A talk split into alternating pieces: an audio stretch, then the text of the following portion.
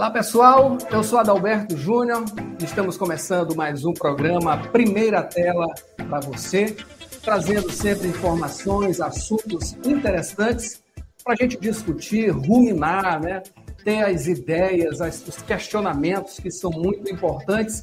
E na edição de hoje, nesta edição, a gente vai falar sobre o novo plano diretor de São Luís. Essa é a nossa nona edição.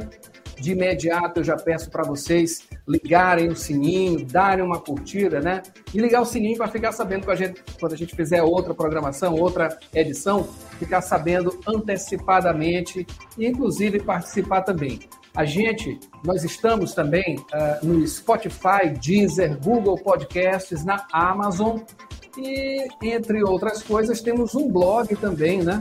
Trazer aqui as informações do nosso blog, primeira tela, www, aliás, é primeira tela 4.wordpress.com. Você pode acompanhar por lá também.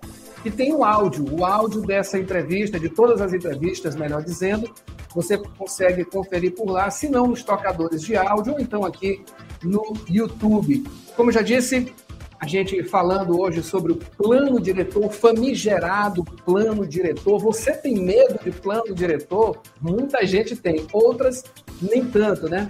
A gente fala, inclusive, por conta de uma dada vitória de Paulo Vitor, que era o vereador presidente da casa, está destacado agora para a cultura novamente no governo do Estado, mas foi sob o comando dele e a articulação dele também que o plano diretor deu uma engrenada aí uh, e foi aprovado lá na Câmara, está para a sanção do prefeito Eduardo Braide.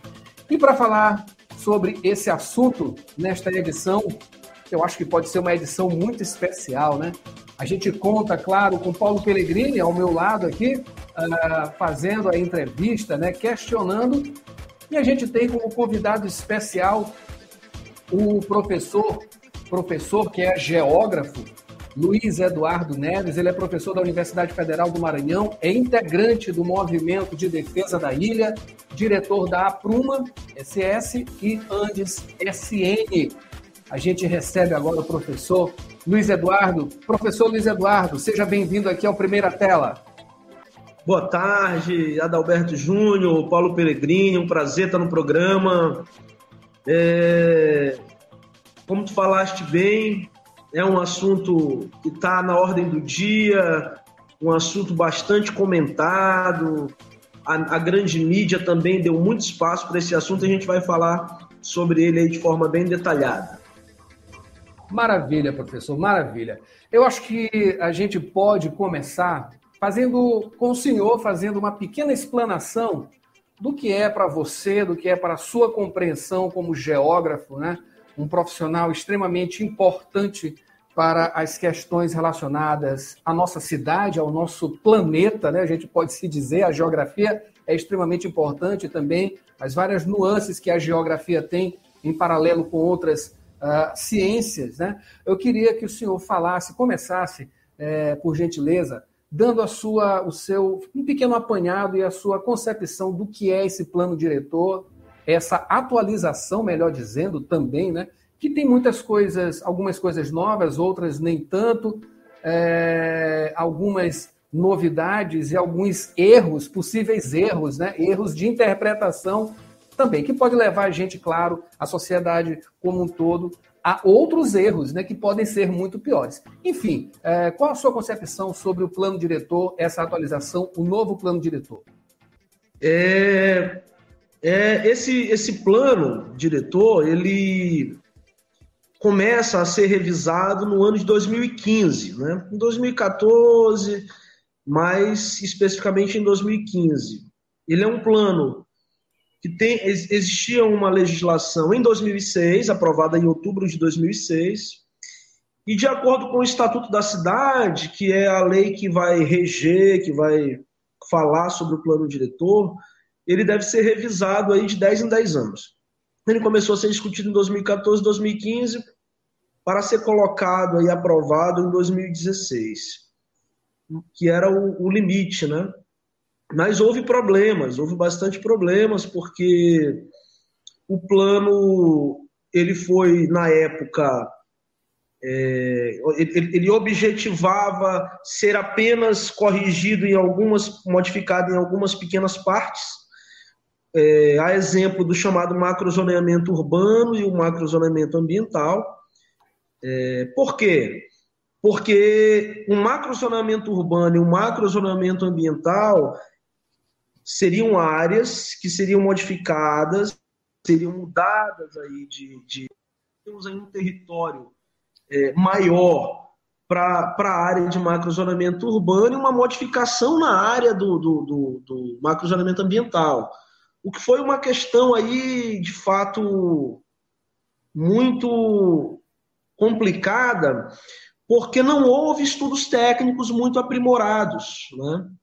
E isso atrapalhou muito e fez com que o próprio Ministério Público é, do Estado dissesse: não, isso não pode ser feito dessa forma, não pode ter uma modificação pontual nessa, né, em relação a essas duas questões, ele tem que ser revisado de forma integral. Mas qual era o grande objetivo da prefeitura? Era discutir pontualmente, revisar pontualmente o plano diretor, porque a lei de zoneamento, uso e ocupação do solo urbano estava pronta. E eles queriam discutir e colocar para aprovar juntamente com essas modificações pontuais no plano diretor. E isso, de fato, foi um problema, porque o Ministério Público disse assim: olha, vocês primeiro têm que aprovar o plano diretor e discutir ele, para depois discutir a lei complementar, que é mais importante, que é os zoneamentos. E isso, é, de fato, foi feito, né? Houve uma nova conferência da cidade, houve uma nova discussão, e a proposta que nós temos atualmente ela ficou pronta em 2019. Né? É isso, essa primeira parte que eu poderia contar dessa história é, seria essa o, o plano diretor depois de passar pelo conselho da cidade, depois de ter uma discussão maior, ele, ele, ele fica pronto no início de 2019, quando em janeiro e fevereiro de 2019 houve as audiências públicas. Essas audiências foram discutidas, foram é, ao todo nove audiências realizadas pelo, é, pela prefeitura e esse projeto ele foi entregue à Câmara dos Vereadores pelo prefeito Edivaldo Holanda para o então presidente da Câmara Osmar Filho em junho de, 2000, de, de, de 2019 e houve mais é, oito audiências públicas realizadas no final do ano de 2019, agora organizadas pela é, Câmara dos Vereadores. Com a pandemia, esse processo ficou parado e ele retorna aí com mais força no governo é, do prefeito Eduardo Braide, que entrega o novo plano diretor, entre aspas, né, que ele chamou de novo plano diretor, em abril de, de 2022, né, no ano passado, mais ou menos um ano. Professor, queria trazer alguns dados rapidamente aqui, é, de acordo com esse dispositivo atual ele conta aí com 168 artigos, 19 foram excluídos, 86 permanecem sem alteração, 63 foram atualizados e ou alterados e 59 foram incluídos. É, é uma pergunta muito simples, né? Já que o senhor já falou sobre essa questão de ter sido um processo assodado, é, teria sido, no caso, uma coisa apressada, porque existe um tempo limite também para que ele seja é, posto, formalizado e depois posto em prática. Quais as desvantagens que isso pode trazer no pequeno, médio e longo prazo da implantação de um plano diretor que tenha, possa ter, no caso, uh, alguns equívocos? O que, que de imediato a gente pode ter, observar nesse plano diretor, nessa proposta que está na mão do prefeito Eduardo Braide para sanção, o que, que ele pode trazer de negativo, eh, caso seja, eh, enfim, ele seja encaminhado, como está sendo encaminhado, muito provavelmente ele vai passar, vai assinar e vai pôr em prática. O que, que a gente pode ter? O que, que o senhor pode destacar? O que, que o senhor acredita que pode, possa surgir de coisas negativas no médio, uh, pequeno, médio e longo prazo? Olha, eu, eu recentemente, no ano passado, eu apresentei uma tese sobre esse plano diretor. Né?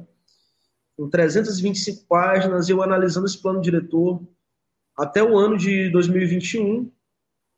E, para começo de conversa, a prefeitura ela dá, ela faz muito pouco caso sobre o planejamento urbano. Quem é responsável por fazer esse planejamento urbano é uma autarquia ligada à Secretaria de Planejamento, que é o Estudo da Cidade, o INCID. O INCID tem pouquíssimos recursos para fazer uma lei tão importante. Isso ocasionou é, uma falta de cuidado em relação aos estudos, que deveriam ser mais aprofundados. Teria que ter estudos interdisciplinares, estudos em loco, fazer é é, é, é, é, avaliações e estudos aprofundados, o que não houve. Se trabalhou com uma base cartográfica de 2009 e, no, no grosso, a maior parte do que se tem de proposta é baseado em fotos de satélite, imagens de satélite. Tá? Então, eu diria de imediato que a expansão da zona urbana em direção à zona rural, ela já é um grande problema. Primeiro, porque a prefeitura não tem capacidade orçamentária para levar infraestrutura para essas novas áreas. São, são milhares de hectares, é uma área grande, é uma área que avança. É, se você pegar a BR-135, a parte, olhando no mapa, é a parte à esquerda, ou a parte oeste, sudoeste, né? é, do, do, do São Luís, do município de São Luís. Então, mas por quê? Porque avançar sobre essa área, se essa área, e tem estudos que comprovam isso, se essa área ela não apresenta características urbanas. Como transformar uma área em urbana se ela não apresenta características urbanas? A prefeitura foi clara quando foi colocada na parede nas audiências essa área está sendo transformada em urbana porque ela vai acolher um grande terminal portuário, a gente chama de TUP, TUP terminal é, é, é, é, de uso privado, num porto chamado São Luís, que tinha investimentos chineses, os chineses desistiram é, disso pela, por, por, causa desse imbróglio jurídico e essa, e essa empresa chinesa vendeu a sua parte para a Cosan, que é uma grande empresa brasileira. Eles querem fazer esse porto nessa região é, que a gente vê aí no mapa, mais ao sul, sudoeste, aí, que você vê que nem tem aí área urbana. O que, que vai acontecer? Nós vamos causar grandes impactos de expulsão de moradores de suas casas, nós vamos causar grandes impactos, porque essa, essa, esse porto vai demandar uma grande quantidade de empregos na sua execução. E depois, o que, que vai fazer com essa população aí que foi trabalhar? É, a gente não sabe. E uma outra questão que é gravíssima. É, essa expansão da zona urbana ela abre precedente para você instalar uma série de é, é, é empresas que, que são poluentes. Né? É, é, isso aí vai fazer parte, como o Maranhão faz parte do Mato Piba, vai ser uma área de escoamento de, de, de tanto de minerais quanto de, de, de produtos agrícolas. Se o Maranhão ele está escolhendo um tipo de desenvolvimento muito, muito perigoso. Eu, eu, eu falo para os meus alunos, falo para os meus, meus pares aqui, que nós não precisamos de mais um porto, nós já temos uma estrutura portuária muito já consolidada e importante no Brasil, né? E para que mais um porto, né? São, vai causar muito desajustes nesses territórios. Fora isso, nós temos outros problemas ambientais, porque nessa proposta há uma redução das áreas de recarga de aquífero. O que, que são as áreas de recarga de aquífero? Elas são responsáveis por, pela, por acumular a água da chuva nos lençóis freáticos. E nós temos um problema de abastecimento de água em São Luís muito forte. Nós temos hoje 300 poços no município de São Luís que precisam ser, que abastecem a cidade. Um terço da cidade é abastecida por esses poços. E esses poços, eles precisam ter áreas, precisam ser alimentados por áreas que não são hipermeabilizadas, concretadas, asfaltadas. E nessa proposta diminui essas áreas. Né? Uma outra questão é a questão das dunas. O que, que essa proposta fez? Ela legalizou ocupações em áreas de dunas na, nas praias de São Luís, que eram ilegais em 2006. Então, a gente está se colocando contra isso. Nós não somos contra o plano diretor.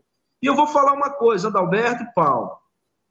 O plano diretor, no seu todo, ele não é ruim, não. E tem muita coisa boa. Mas qual é o grande problema?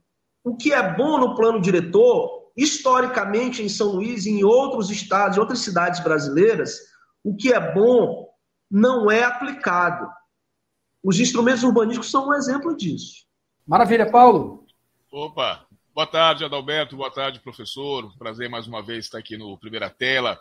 Ouvi atentamente a, a explanação do professor sobre o, o plano diretor e fiquei com uma dúvida que diz respeito a, essa, a esse processo de aprovação do plano na Câmara dos Vereadores. Né? A gente tem as, as informações de que o, o, o, plano foi aprovado, estou aqui com o Guilherme aqui com a gente aqui, em primeira, primeiro turno, com 28 dos 30 é, vereadores votando a favor, e em segundo turno com 29 dos 30. Ou seja, houve praticamente quase uma unanimidade de aprovação, e entre esses votos de de vereadores a favor, também votos de partidos tradicionalmente mais à esquerda, que não são tantos na Câmara hoje, na composição da Câmara, mas são alguns e alguns votaram a favor. É, e também, como o professor explicou, para chegar a esse ponto da votação, houve uma série de audiências públicas que, creio eu, contou com a participação de diversos setores da sociedade civil. Enfim, de forma geral, houve praticamente uma unanimidade. E, ao mesmo tempo, é, se, se mesmo aqueles que votaram a favor, a gente vê algumas entrevistas, reconhecem uma certa limitação do plano nesse sentido, de falta de diálogo com mais entidades, de falta de precisão em alguns aspectos da, por exemplo, da definição de até onde vai a área urbana, até onde começa a área rural da cidade. Ou seja, a minha pergunta é: aqui que o professor atribui uma votação tão expressiva a favor de um projeto que os próprios vereadores reconhecem que não está 100% acabado? Por que, que não houve, então, um, um, uma assim, uma votação um pouco mais equilibrada, ou então um desejo de um pouco mais de tempo para que esse plano pudesse ser pensado de, de, uma forma mais tranquila e implantado. A, a, sensação que dá é que houve uma aprovação que deve se consolidar nas mãos do prefeito, sem que haja uma satisfação com o seu conteúdo. A que, que a gente pode atribuir isso? É, boa pergunta, Paulo. O que acontece é o seguinte, eu vou falar em português claro, tá? Eu acompanhei esse processo muito, muito de perto. Mais de 90% desses vereadores não leram, não estudaram esse projeto. Isso é gravíssimo, isso é uma falta de compromisso imensa. Tá? E eu queria colocar uma questão política aí. Nós temos uma, uma divergência entre o grupo Dino Brandão e o grupo do Eduardo Braide. É, incrivelmente, quem tem maioria hoje na Câmara dos Vereadores é o grupo de Brandão. O próprio vereador Paulo Vitor foi destacado para voltar à presidência da casa para aprovar esse plano ele, ele tinha esse, essa tarefa. Né? E por que, com a divergência entre Dino, Brandão e o grupo de Bride, foi aprovado? Né?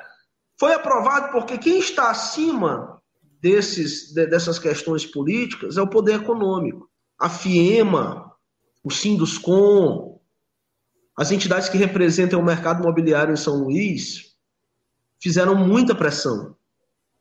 Né? E é, os vereadores acataram essa pressão, o que é muito grave. Por que eu estou dizendo isso? Na lei de zoneamento que vem aí, vai ser uma outra guerra, nós temos previstos aí, nós temos na cidade aí prédios, edifícios de até 32 andares. Em uma cidade que não consegue resolver sua drenagem nas grandes chuvas. Em uma cidade que tem um trânsito caótico. Você vai investir em projetos para construir mais edifícios e durante todo esse processo não quis se discutir drenagem, não quis se discutir esgotamento sanitário, não quis se discutir mobilidade. Isso é gravíssimo. Nós não somos contra o plano diretor, nós queremos um plano diretor que dê qualidade de vida para a maior parte da população de São Luís. A menina dos olhos do mercado imobiliário hoje, de acordo com a minha pesquisa, é o olho d'água. O olho d'água são áreas de grandes lotes que está sendo desvalorizado, porque muitas pessoas se mudam, tem casas muito grandes, com lotes grandes, e o mercado imobiliário, que é a área do olho d'água para construir prédios. Ainda mais porque a litorânea ali ela foi é, é, também expandida para aquela área. Então aquilo ali era uma grande área, um valor de mercado imenso, e se quer construir ali grandes edifícios. Estou dando só um exemplo.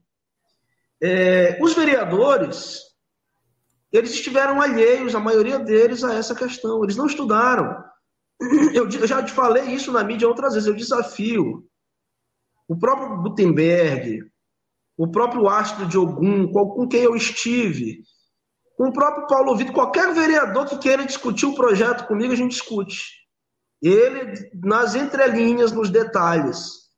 Porque o que vai se anunciar daqui a 10 anos é uma expansão da zona urbana que não vai ter investimento. Para você expandir uma zona urbana, você tem que levar investimento em iluminação pública, em saneamento básico, em asfaltamento, em melhorias urbanísticas.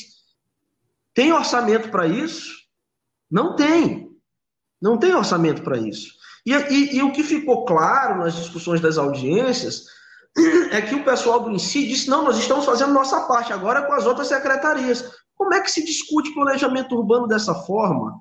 O planejamento urbano tem, tem, que ser discutido de forma integrada entre as diversas secretarias do município, entre as entidades do, do, da população, da sociedade civil e do próprio empresariado. Essa discussão não foi feita. A discussão dentro do conselho da cidade, ela foi uma discussão em campo de forças muito desigual.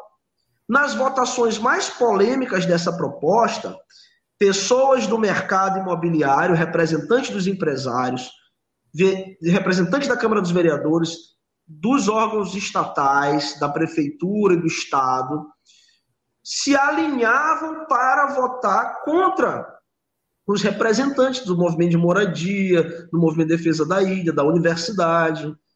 E isso era claro. Nas, na, nas, nas reuniões, que foram mais de 40 reuniões ao longo de 2018, nos, no, no, no, os pontos mais polêmicos, o quórum era maior, porque as pessoas se ligavam, ligavam umas para as outras, vem para cá, vamos votar. Isso é grave. Que tipo de representação é essa? Então, assim, o que saiu dessa proposta é uma visão de lei, uma, que eu diria burguesa, que representa os interesses da elite em São Luís. Aonde se aprova projetos de forma muito suspeita. Olhem aí o, grandes, é, é, vários condomínios que são alagados nas grandes chuvas. Fizeram um condomínio do Minha Casa Minha Vida na comunidade Mato Grosso. Vão entregar 3 mil casas lá. Um, um, se vocês observaram onde é o Mato Grosso, extremamente distante da zona urbana, sem nenhuma condição de ter infraestrutura urbanística, de ter escola, de ter posto de saúde, mas transformaram essa pequena área de 3 mil unidades lá em uma área urbana. Então, assim, a gente quer discutir isso. A gente tem discutido e denunciado esse processo. Porque isso é um crime por parte da prefeitura, um crime por parte de quem, de quem, de quem aprovou isso. E, me, e eu lamento muito e fico muito revoltado com um pouco caso que foi feito por parte da maioria dos vereadores da Câmara de São Luís. Eu tenho insistido. Essa Câmara de Vereadores é um lugar de pessoas que acumulam mandatos, elas gostam de acumular, acumular mandatos. Mas a gente não observa, de maneira alguma, tá? benefícios para o grosso da população. Cada um atende seu nicho eleitoral, com favores, com, com, com políticas clientelistas, mas o que é importante, a gente viu nessa votação, eles deixam de lado.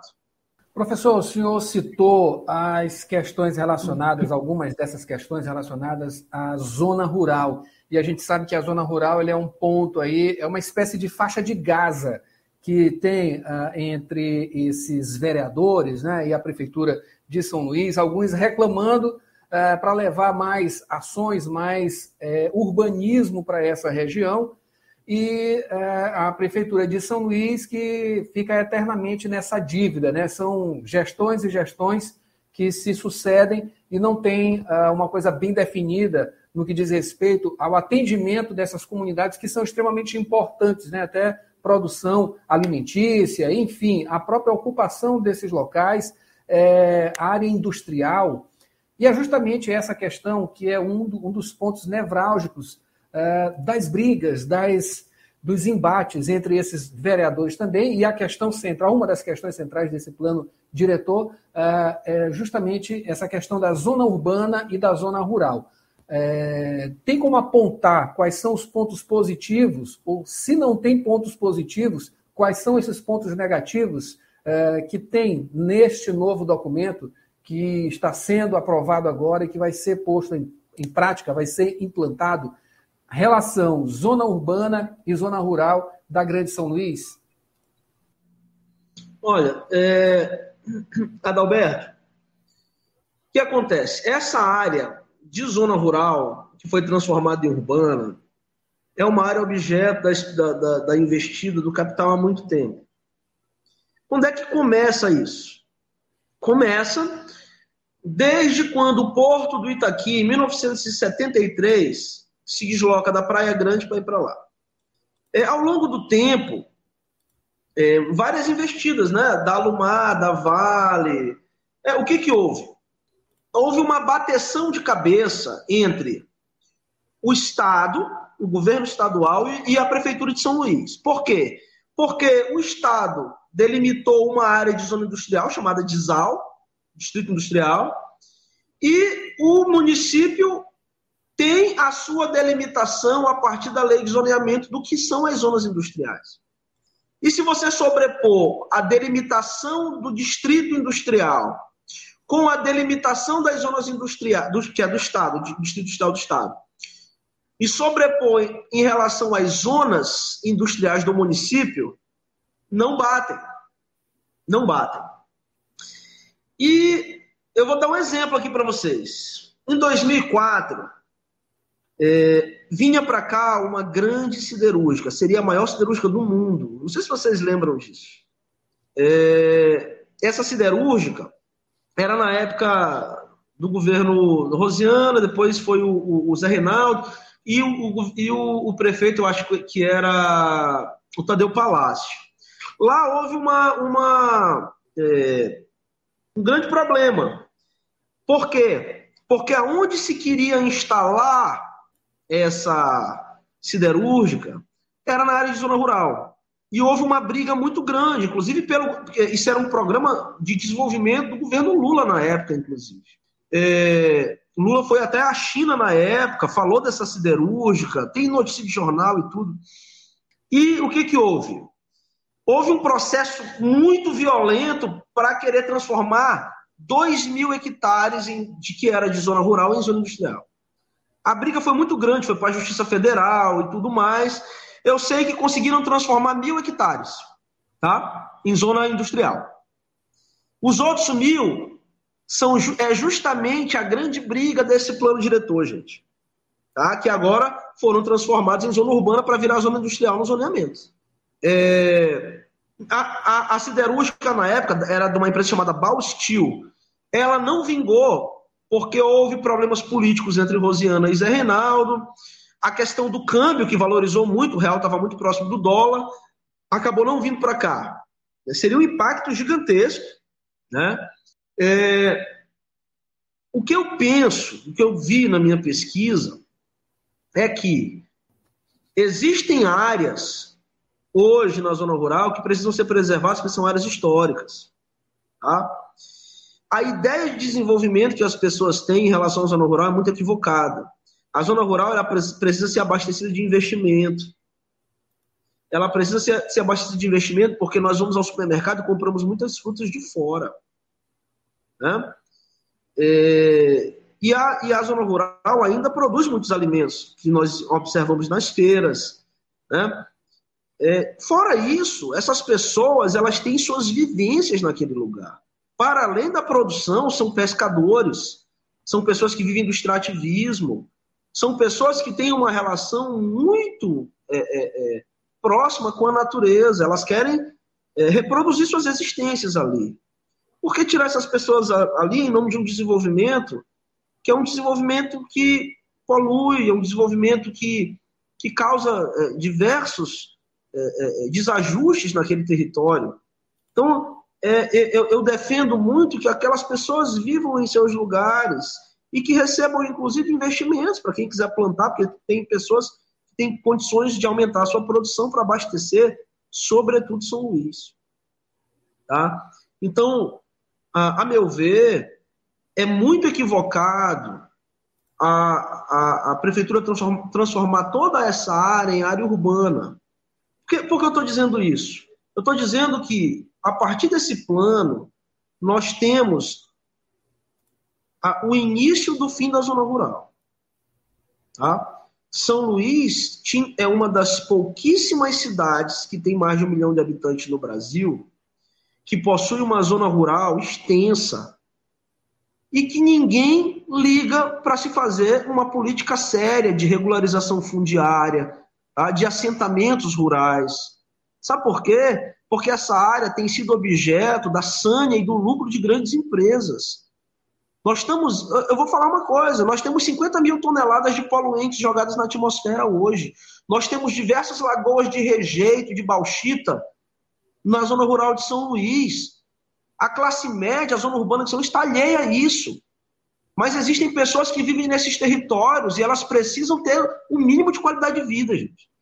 Então, eu, eu, eu, eu conheço muito a realidade dessas pessoas e por isso que eu defendo a permanência delas nesses seus lugares. Ah, porque diz é pouca gente. É igual, é, é, é igual, Adalberto, é, Paulo, é igual o discurso que se tem no Brasil hoje em relação a indígena. O pessoal diz assim: não, tem pouco indígena para muita terra. É igual que estão falando aqui, porque vivem 30 mil pessoas na zona rural, as pessoas, ah, tem muito, tem muito pouca gente vivendo em muita terra. Não. São pessoas, são famílias. Tá? Então, essas pessoas elas precisam é, é, ser olhadas, elas precisam é, ter um mínimo de dignidade. Então, assim, eu, eu, venho denunciando isso no meu trabalho, vai ser publicado é, é, essa minha tese em forma de livro. então, essa é a concepção que eu tenho, tá, tá Roberto? uma concepção de desenvolvimento para além apenas de um capitalismo que quer lucrar e que nos promete o tempo todo gerar emprego e renda. Gerar emprego e renda como? Olha, olha para o Maranhão, gente. Olha para o Maranhão. Né? Olha, olha a situação do Maranhão. Né? Professor, é... voltando ao plano diretor, propriamente dito, é... dê alguns exemplos de situações que estão previstas no plano diretor, não, não exatamente nesta renovação, nessa mudança, mas o plano que já está em vigor desde 2006 e que, conforme você falou, tem muitos pontos que fazem sentido, enfim, a maioria do plano provavelmente, se fosse plenamente executado, faria sentido. Mas é, que situações do dia a dia que o cidadão comum pode observar na sua vivência na cidade, olhando né, os fenômenos, olhando as construções, olhando o meio ambiente, ele pode observar que estão contra o que é previsto do plano diretor. Que exemplos você daria de situações que estão infringindo o plano diretor, o real, o existente, não exatamente o que vai ser votado, mas o que já está em vigor é, no dia a dia da cidade. É, a gente precisa deixar claro uma coisa. O plano diretor ele não é um plano de ação.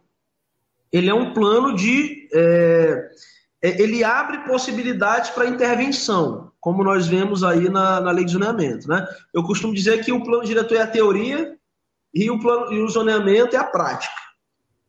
Mas a, única questão prática mesmo desse plano diretor é esse macrozoneamento. Por isso, o grande interesse em se modificar ele lá em 2014, 2015, só essas, essas partes. Mas assim, eu, eu vou dar um exemplo, vou dar uns exemplos aqui, Paulo, de como existiam questões previstas nesse plano diretor e que não foram colocadas em prática. Quer ver uma coisa? Existe um instrumento urbanístico que é o IPTU progressivo no tempo. O município pode arrecadar mais dinheiro se ele cobrar de pessoas que têm, por exemplo, casarões no centro histórico inutilizados. Né? De pessoas, por exemplo, que não constroem muros, que existe uma lei de muros, que é complementar, é, que poderiam estar tá sendo destinadas a a, a, a moradias, né? Podia estar arrecadando mais. Uma outra questão, nós temos as chamadas zonas de e no, no, plano diretor de 2006, zonas de interesse, especiais de interesse social, que são áreas delimitadas pelo município que precisam de regularização fundiária, de investimentos em habitação, de melhoramentos. Uma dessas áreas é a Ilhinha. Passa lá na Ilhinha agora e veja se houve algum tipo de melhoramento para a população que mora lá, alguma intervenção da prefeitura nesses últimos é, é, 15 é, anos, que estava previsto no plano diretor. Eu não vejo. Tá? Não só lá, como em várias. Fizeram novas zonas. O que, que acontece? Essa falta de investimento que eu estou dizendo para vocês, que a prefeitura não tem dinheiro, por incapacidade de gestão mesmo, isso, é, isso é histórico nessa cidade, não estou falando de um prefeito específico, é, simplesmente é, o, o, município de São Luís ele fica refém de duas coisas. Primeiro, de investimentos do Banco Mundial e do Banco Interamericano de Desenvolvimento. Que não dá nada para a gente aqui, não, tá? Empresta. Empresta para a prefeitura para fazer intervenções aí na área de Itaquibacana, vocês já devem ter visto isso. Uma outra questão é que todo investimento para a população mais vulnerável, nós temos 100 mil habitações precárias em São Luís, chamadas pelo IBGE de aglomerados subnormais. Tá? São 100 mil habitações. Dá aí umas, umas 500 mil pessoas morando em péssimas condições. Tá? Morando nos piores lugares e muitas vezes, muitas zonas de interesse social são delimitadas para essas áreas. O que que o São Luís fica refém? Fica refém também dos investimentos do governo federal. Os pactos da vida, o Minha Casa Minha Vida. Então, assim, quais são? Qual é a marca da prefeitura nisso? O próprio residencial Mato Grosso, agora, é tudo investimento de governo é, é, é, federal. Então a prefeitura, por isso que eu fico criticando, a prefeitura faz um plano diretor, em, em, em boa parte, até muito bom, mas sabe, tem consciência, e isso é que é minha. Por isso que eu chamo o planejamento urbano, feito São Luís, de planejamento urbano cínico. Eles sabem que não vai ter melhoramento, eles sabem que não tem dinheiro para isso mas eles vão nas audiências públicas dizer que vão melhorar. Tá? Vão dizer que vão melhorar. E aí, qual é, qual é, qual é a, a, a, a consequência disso? A consequência disso são as inundações no período de chuva. E nós só não sofremos mais com as inundações e os alagamentos em período de chuva, porque nós não temos uma cidade, do ponto de vista geomorfológico, né? nós não temos uma cidade íngreme, nós não temos uma cidade com morros. Né? É, e com algumas poucas exceções, ali na Salina do, do Sacavém, algumas poucas, mas se nós fôssemos outra cidade, tivesse morros, tivesse encostas, a situação já seria bem pior. Então, é, é, é, isso que a gente vem denunciando. É muita coisa que foi colocada em 2006 não foi posta em prática. Sabe qual é o maior exemplo? O mapa de vulnerabilidade socioambiental. Ele foi previsto para ficar pronto em 2007. Ele nunca ficou pronto. Sabe por quê? Ele daria um diagnóstico preciso de que áreas poderiam ser ocupadas, de que forma podem ser ocupadas, se seriam áreas ambientais, áreas residenciais. Só que a prefeitura não tem interesse nisso. Né? Então nunca fez. Então, e, nesse projeto que está sendo aprovado agora, esse famigerado mapa de, de, de, de, de vulnerabilidade socioambiental está sendo previsto de novo. Quem me diz que ele vai sair do papel? Né? Então, a, gente tem que discutir isso.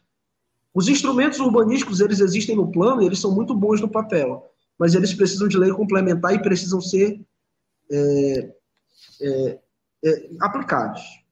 Professor, é, só chegando aqui um pouquinho o microfone, né, para captar bem o, o áudio. É, recentemente eu fiz uma entrevista por conta da Semana da Água uma, da, uma série de entrevistas né, lá na Rádio Universidade, e uma das pessoas entrevistadas foi a geóloga Edileia Dutra Pereira, que é professora, doutora lá do Departamento de Geociências da Universidade Federal do Maranhão, né, colega sua né, de instituição, colega nossa também na parte institucional da Universidade Federal do Maranhão, e ela deixou algumas ressalvas em relação, principalmente ao plano diretor, é, no que diz respeito àquela área Itaquibacanga, né, que é uma área muito importante, tem centenas de bairros, uma quantidade gigantesca é, de pessoas, moradores. É uma área industrial, né, é a, é a, parte mais rica, digamos, industrialmente que temos. Tem o porto, tem uma série de, de empresas naquela região, uh, e alguns bairros ficaram aí meio que é, à mercê ou então algum tipo de distorção em relação à aplicação é, dessas diretrizes do plano diretor, né, de, de zoneamento e coisas do tipo. Eu queria que o senhor trouxesse algumas coisas relacionadas à área Itaquibacanga especificamente, as especificidades da área Itaquibacanga no que diz respeito à implantação.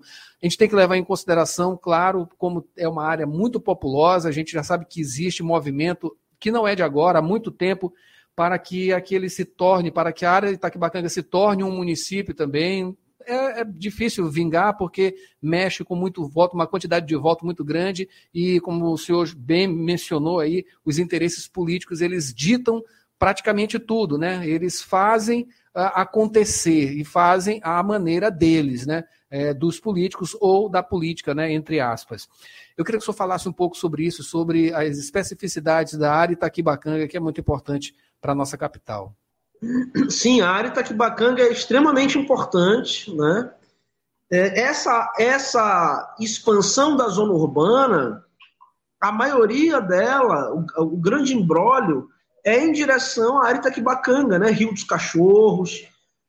É uma área que tem muita população, é uma área que tem muitos bairros. É uma área extremamente importante porque por exemplo, a bacia do, do Rio Bacanga e do Rio dos Cachorros, sobretudo a bacia do Rio Bacanga, né, nós temos ali a barragem, temos é, é a área que é o divisor de águas né, da cidade. Eu conheço a professora Edileia, foi minha professora, inclusive, hoje é minha colega. Ela dá aula lá no curso de geografia. Então, é, ela tem estudado isso muito bem, e nós temos um grande problema hoje lá. É, qual é esse grande problema? O grande problema é justamente a, a, a, a, grande potencialidade daquela área em ter suas águas subterrâneas contaminadas. Áreas subterrâneas que hoje já apresentam trabalhos mostrando isso, né? Mostrando que é uma região que já tem mercúrio né, em alguns locais, que, que, que já foram capturados ali peixes, é, é, é, peixes é, contaminados, né? É, e que e que estamos escutando? Estão me ouvindo? É porque deu um problema na câmera. Estamos sim, tudo certo. É, que é uma área que é de um, tem, possui uma grande urbanização, uma grande ocupação, e que é uma ocupação desordenada. O que, que tem sido feito na, com Itaquibacanga hoje? O Itaquibacanga é uma moeda de troca política. Políticos fazem propaganda em cima daquela área, não se resolve estruturalmente seus problemas, porque ela é uma área de troca, tem vários nichos eleitorais ali. Né? Eu, particularmente, não sou a favor de ser transformado no município, mas sou a favor que se tenha uma espécie de subprefeitura naquela área. Porque é uma área rica né, do ponto de vista industrial, é uma área que precisa de uma atenção, é uma área que estoca muito minério de ferro. Se você sai, sai de São Luís passando pela área Itaquibacanga, você vai ver ali uma grande quantidade de minério de ferro. É uma área que tem sido muito prejudicada pelos poluentes. O, Zagalo, que é nosso amigo, tem estudado bastante isso. A quantidade de poluição que tem na área Itaquibacanga, por sobre a área Itaquibacanga, é muito, é muito grande. Tanto que o, o, a gente não sente muito na área urbana, porque os ventos eles sopram de nordeste para sudeste. Então eles não ficam retidos aqui. Né? Então, a área Itaquibacanga é uma área que merece toda a atenção. Segundo a lei de zoneamento, que, vai, que o projeto foi apresentado lá em 2015, nós te, teríamos uma série de zonas de interesse social na área Itaquibacanga. Isso é importante. Mas mais importante ainda é levar investimento para essas áreas. Né? Melhorias. De, nós temos bairros com muitos problemas de esgotamento sanitário, esgoto a céu aberto. É, e isso prejudica muito a, a, a, situação das pessoas ali. Então, é, é, o, que a, o que a Edileia tem falado muito bem é que tem áreas ali também para serem abastecidas em seus lençóis freáticos mas há muita contaminação. Adalberto, Paulo, existem estudos que mostram como espécies dos rios Bacanga e do, do Rio dos Cachorros estão contaminadas com metais pesados. Tá? Então, e, e isso é sério, isso é muito sério. Isso precisa ser denunciado por parte da grande mídia. Inclusive, abrir espaço para pesquisadores que estão coletando essas informações. E o plano diretor não ajuda nisso. Essa proposta do plano diretor, ela quer que essa área seja ocupada mais por investimentos industriais em uma área de containers. Né? Eles querem uma área de containers, uma área de galpões para esses setores industriais. É isso. Professor, é, fala um pouco sobre o trabalho do Comitê de Defesa da Ilha, né? Assim, tradicionalmente uma entidade, pelo menos assim do que eu tenho notícia, ele, ela começou a atuar, ganhar notoriedade no início dos anos 80, com a vinda desses grandes empreendimentos da Lumar, da Vale. É, que conquistas você destaca, destacaria que o comitê teve ao longo desse, desse tempo? Esse comitê, esse comitê é o mesmo daquela época? É, ou são, enfim, é o mesmo legado ou é um outro grupo que assumiu? Ele foi desativado, foi ativado de, de, de novo? Faça uma síntese rápida da história desse, desse grupo, né, dessa instituição, e assim da, das conquistas que você considera importante, quer dizer, o, o, que foi evitado de acontecer, o que é, foi resolvido, foi melhorado é, com a ação do Comitê de Defesa da Ilha, ao longo desses últimos 40 anos, por exemplo. É, Paulo, boa pergunta, viu? Ó, o Comitê de Defesa da Ilha ele, ele surge lá nos anos 80 pela implantação desses grandes projetos Vale Alumar, justamente em defesa de muitas populações que foram expulsas de suas regiões, de seus territórios. Né? É, prometeram trazer desenvolvimento, prometeram trazer. Né, o discurso capitalista de desenvolvimento é muito bonito, né?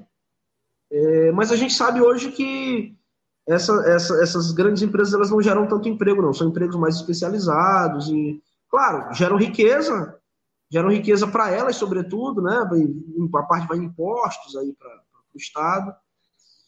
Mas o Comitê de Defesa da Ilha, ele, primeiro ele surge lá, com, essas, com a implantação desses grandes investimentos industriais. A, muito, a gente teve conquistas de, de, nos anos 80, foi evitado algumas questões que eu não vou te, saber te detalhar. Eu sei te detalhar questões mais recentes. Por exemplo, o Comitê de Defesa da Ilha, ele se metamorfoseia lá em 2004 com um movimento chamado Reage São Luís. Tá? justamente para combater essa vinda dessa siderúrgica. Eu falei, foi, um, foi, uma, foi um ganho. foi uma conquista, porque é, a, a não vinda de uma siderúrgica, ela também se dá por conta das lutas travadas pelos movimentos sociais. Inclusive pessoas das comunidades que se politizaram, que entenderam sua condição, a ameaça que estavam sofrendo. Então tem um, um, um, livro muito importante de um colega da gente aqui da UFMA, que é do GEDMA, o professor Hélio Pantoja, ele fez a sua tese sobre o movimento Reais São Luís, lá de 2004 2005. E, e, e, e, há uma outra metamorfose. Quando em 2015 nós fundamos o Movimento de Defesa da Ilha, que também é para relembrar o comitê lá de defesa da ilha lá dos anos 80 com muitas lideranças históricas desde aquela época, com pessoas novas no front.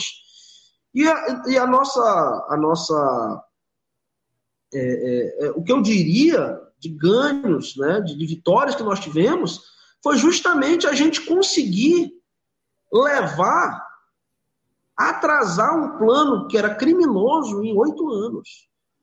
O plano só foi aprovado agora porque o movimento de defesa da ilha, articulado a moradores da zona rural, a intelectuais, a ativistas e uma série de outras organizações fizeram força para denunciar as arbitrariedades desse plano. Tá? Ele, ele, ele, se não fosse isso, ele seria, se nós não denunciássemos esse caso ao Ministério Público lá em 2015, esse plano diretor estaria pronto desde 2016, junto com a lei de zoneamento. E de lá para cá, nós teríamos uma situação bem pior hoje na ilha. A gente resiste, muito provavelmente o, o Ministério Público prometeu que vai ajuizar esse plano diretor, tá? É, a gente tem feito denúncias, a gente tem escrito, tem várias entidades de, do Brasil e fora do Brasil nos apoiando, porque sabem que esse movimento, gente, ele não é apenas um movimento local. Isso é, é bom que se diga. Diversos planos diretores que estão em discussão ou estiveram em discussão em cidades brasileiras hoje são objetos da investida do grande capital, que querem fazer da cidade um local apenas de lucro e de negócio. Mas essa cidade, essas cidades, elas precisam dar condições para as pessoas que são excluídas. E nós aceitarmos simplesmente que as coisas devem ser assim, não é um bom caminho. Não é um bom caminho. Então, nós dos movimentos sociais, nós é, é ativistas, nós, estamos, nós continuaremos nessa luta, porque a gente tem acúmulos de vitórias, sim. Embora a gente resista a gente esteja lutando contra poderes estranhos, contra poderes maiores, mas a gente, se a gente não fizer essa luta e se não tiver espaços como esse para essa discussão, vai ser muito difícil, né? Inclusive eu agradeço esse convite para estar tá falando desse assunto aqui. Maravilha, maravilha. Eu acho que a gente está se encaminhando já para a finalização da nossa entrevista, do primeira tela desta terça-feira, né? É... Professor, a gente, em uma última instância, né, a gente quer que o senhor fale sobre a sua expectativa para os próximos, os próximos meses, esse ano, né, a partir da aprovação, a sanção por parte do prefeito Eduardo Braide. É, se é que existe ainda esperança né, de é, se mexer né, nesse projeto para que tenha um zoneamento mais justo aqui em nossa cidade, mais é, equilibrado, digamos assim, mais sustentável também, né? Porque envolve tanta coisa, é, são tantas coisas envolvidas nisso tudo. É, a sua expectativa, justamente sobre esses movimentos sociais continuarem, né? Porque, como o Paulo disse, a votação foi praticamente unânime. É, o que, que o senhor espera dos próximos dias, dos movimentos, é, das ações, é, do poder público, da prefeitura de São Luís especificamente, mas também do legislativo, né? Porque eles são os nossos representantes. Eles estão lá porque foram votados, né? E deveriam, é, no caso, levar as, as, os pontos principais é, mais importantes, digamos assim, e em defesa do povo, acima de tudo, né? E não em cima de é, pretensões outras empresariais, né, outros interesses, interesses que não são do povo, da maioria das pessoas que votaram neles para eles estarem ali. Né? É, enfim, suas expectativas para a gente finalizar com chave de ouro essa entrevista que foi muito boa, por sinal. Eu quero agradecer, Adalberto, Paulo, um prazer estar aqui. É assim, eu, eu, a gente está programando uma espécie de observatório para a gente estar tá acompanhando a execução do plano diretor. É, a gente está com esperança disso ser ajuizado, mas nem sempre a justiça dá respostas que a gente quer ouvir, né? É, é, é como naquela frase do, do, do, grande, saudoso Eduardo Galeano, né? A justiça, ela é como as serpentes, né? Só morde os descalços, né? Então, eu fico muito preocupado, porque você acabar por vias judiciais nem sempre é bom. Mas a gente quer estar tá acompanhando esse processo, estar tá acompanhando como esse plano vai ser executado. Infelizmente, os vereadores que deveriam fazer sua função, eles deveriam fiscalizar esse plano. É prerrogativa deles. Eles, eles aprovaram uma lei que vai ser sancionada agora, eles devem aprovar, eles devem fiscalizar o que tá, o que vai acontecer, o que não tem sido feito por eles. Infelizmente não tem sido feito por eles. Então, as minhas expectativas é que a gente continue na luta, acompanhe como se dará um processo de, de, de, de discussão da lei de zoneamento, porque nós vamos ter a eleição, nós vamos ter uma nova, uma nova conferência das cidades. Essa conferência é que vai escolher um novo conselho da cidade, né? A Universidade Federal do Maranhão já colocou meu nome à disposição para ser conselheiro. É, é, a parte da Pruma, que é o sindicato, sou diretor aqui da, do sindicato. É, então, nós estamos aí nessa expectativa de ter essa discussão da conferência, que está esperando é, um, um, uma, uma, uma, sinalização da, da Nacional, da Conferência Nacional, do Governo Federal, e a gente vai continuar na luta, fiscalizando, chamando mais atenção. A, a, a nossa grande expectativa é de que essa discussão ela penetre em setores que não foram atingidos, né? sobretudo as gerações mais novas, que estiveram apartadas desse processo. Então é isso, a gente está tá, tá nessa expectativa uh, disso aí fiscalizar. O que tiver bom no plano diretor, que seja executado, que seja colocado em prática. É isso. Maravilha. Paulo Pelegrini, Abraço, obrigado. As ressalvas de Paulo agora. Não, só agradecer, foi muito elucidativo a participação do professor aqui. É, e, enfim, como ele falou, vamos aguardar as consequências dessa provável sanção do, do plano e, e, as consequências na prática de, de situações que, que, ele possa gerar, principalmente dessa invasão, vamos chamar assim, do, dos empreendimentos privados, é, comerciais, imobiliários, em áreas que não, não deveriam ser ocupadas né, por uma questão de respeito a quem vive lá, uma questão de é, respeito ambiental, é, preocupar com os impactos, impactos e tudo mais. Eu acho que foi uma grande conversa e como o professor falou, que ela seja reverberada, a live está gravada aqui, com certeza é compartilhada em vários grupos, dá para que essa discussão ganhe um alcance um pouco maior na cidade, por diversos grupos também. E professor, a gente conta com o senhor em outros momentos, tá? Para desenvolver, porque muita coisa vai acontecer provavelmente, né? A gente conta com o senhor também, com os seus colegas é, dos grupos também que o senhor vem representando aqui, não só a Universidade Federal do Maranhão, mas a, a Pruma, enfim, o, o grupo que está acompanhando de fato esses, esses desdobramentos.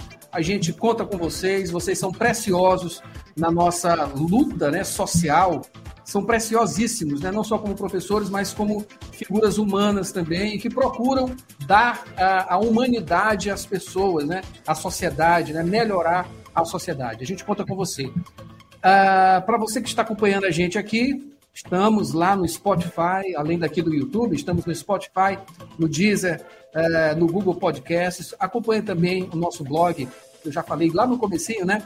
Vou só é, lembrar aqui que é primeira tela 4, número 4.wordpress.com. Acompanhe a gente por lá também. E, Mais e uma agora vez... também, Adalberto, é, do Instagram, arroba canal ah, underline verdade. primeira tela. Arroba canal underline primeira tela. Tinha esquecido. Uh, primeira te... Uh, repetindo, por favor, Paulo. É, arroba, arroba, é, canal underline primeira tela. Canal underline primeira tela, acompanha a gente. Professor, mais uma vez, muito obrigado. muito obrigado, eu agradeço demais. Foi, foi um prazer essa conversa é, na frente de duas pessoas qualificadas como vocês são. Muito obrigado. Maravilha, a gente que agradece a simpatia sempre.